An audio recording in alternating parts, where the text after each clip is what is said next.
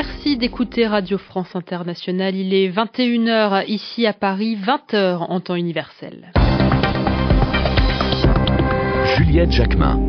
Bonsoir à tous et bienvenue dans votre journal en français facile. À la une de l'actualité ce soir, les négociations d'Astana au Kazakhstan à propos de l'avenir de la Syrie. C'était aujourd'hui la première journée, mais pour l'instant le bilan est décevant. Les différentes parties se sont opposées sur la question du cessez-le-feu notamment. À la une de l'actualité également, l'avancée de l'armée du régime au Yémen. Elle annonce qu'elle a reconquis un port sur la mer Rouge, un port qui était jusqu'ici aux mains des rebelles. Donald Trump envisage de mener des actions contre le groupe État islamique en Syrie aux côtés de la Russie.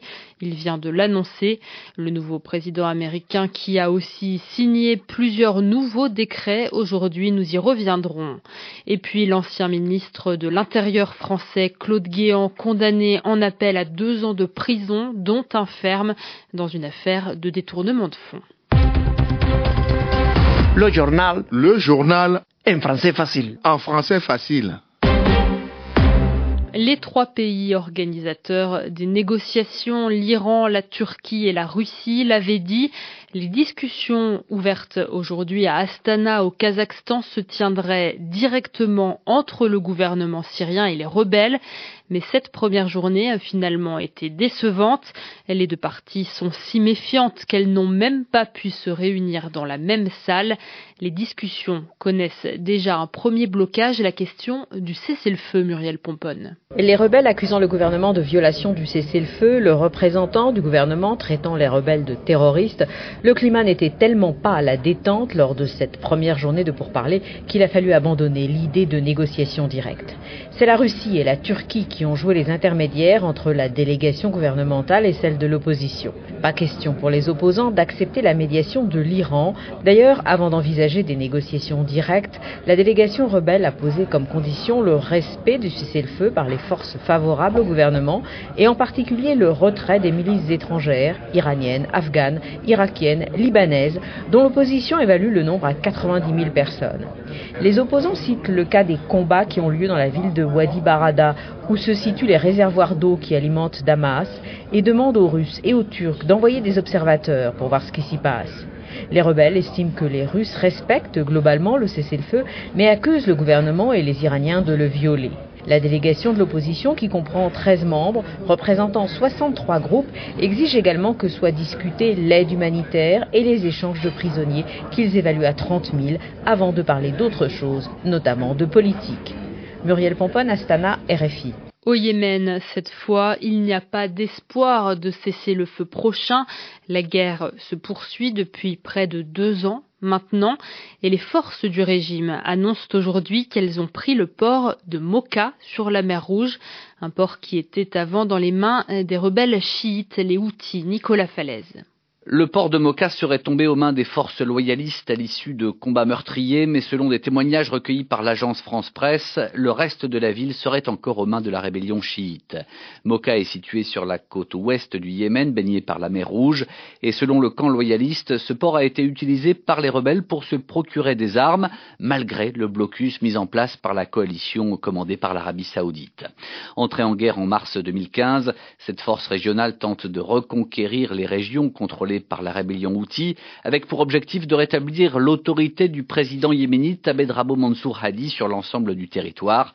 Mais ces deux dernières années, la ligne de front a relativement peu évolué, alors que le bilan, lui, ne cesse de s'alourdir, s'élevant à 7400 morts selon l'Organisation mondiale de la santé, 10 000 victimes civiles selon un coordinateur humanitaire de l'ONU. Des explications signées Nicolas Falaise.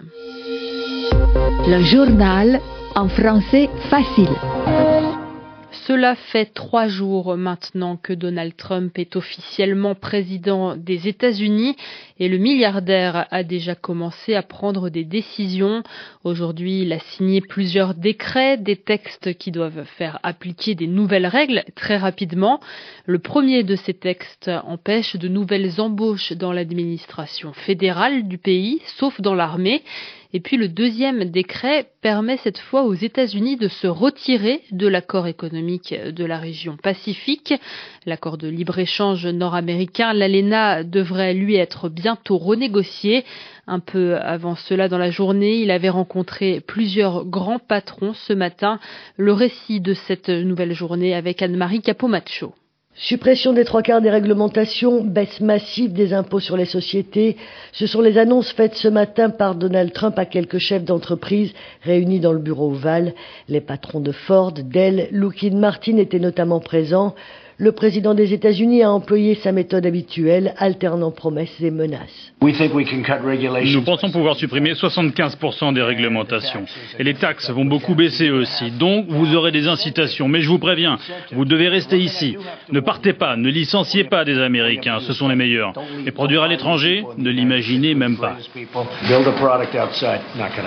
C'est le credo de la campagne électorale, l'Amérique d'abord, qui est mise en action. Toutes ces réglementations sont, d'après le président Trump, je cite, des obstacles à la création d'emplois, tout comme le décret que le président vient de signer concrétisant le retrait des États-Unis de l'accord commercial transpacifique et la promesse de renégocier immédiatement l'ALENA pour l'Amérique du Nord, une renégociation avec le Canada et le Mexique dès la fin du mois qui inclut, d'après la Maison-Blanche, une discussion sur la sécurité des frontières et la construction du fameux mur entre le Mexique et les États-Unis. Anne-Marie Capomaccio, Washington, RFI. Et le président mexicain a aujourd'hui justement réagi à l'investiture de Donald Trump et à ses premières annonces.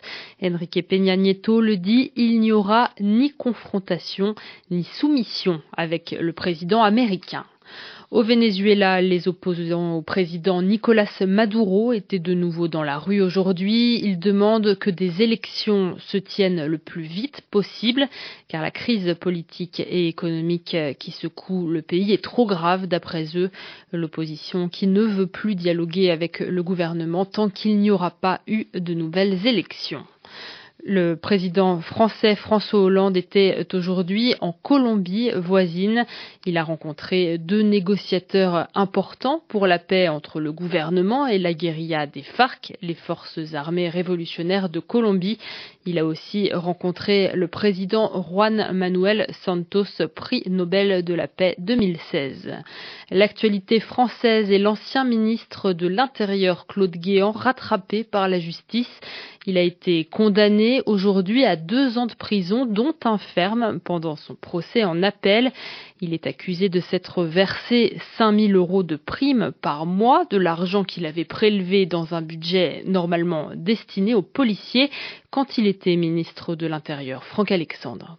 Claude Guéant écope donc d'un an de prison ferme, mais il n'ira pas derrière les barreaux. Un an, la peine est aménageable. L'administration va donc lui proposer un traitement alternatif à la détention. La condamnation est en revanche plus sévère pour le porte-monnaie de Claude Guéant, puisqu'outre 75 000 euros d'amende, il va devoir intégralement rembourser les fameuses primes indûment perçues. De plus, le cardinal ou le président bis, comme on le surnommait à l'Élysée, se voit interdire exercer une fonction publique pendant cinq ans. Michel Godin, l'ancien directeur de la police nationale, qui à la demande de Claude Guéant pioché dans la caisse des frais d'enquête pour alimenter ses primes, est condamné à 18 mois de prison avec sursis. Quant aux collaborateurs du ministère de l'Intérieur, Daniel Canepa, Gérard Mancelin et Michel Camus, bénéficiaires des primes, ils écopent de six mois à un an de prison avec sursis. Des peines moins sévères que les réquisitions du parquet qui avait tiré à boulet rouge sur les prévenus, dénonçant l'état d'esprit de ces hauts fonctionnaires qui n'ont pas servi l'État, mais se sont servis. Au palais de justice, Franck Alexandre, RFI. Et puis un œil sur le football et sur la Coupe d'Afrique des Nations pour terminer ce journal.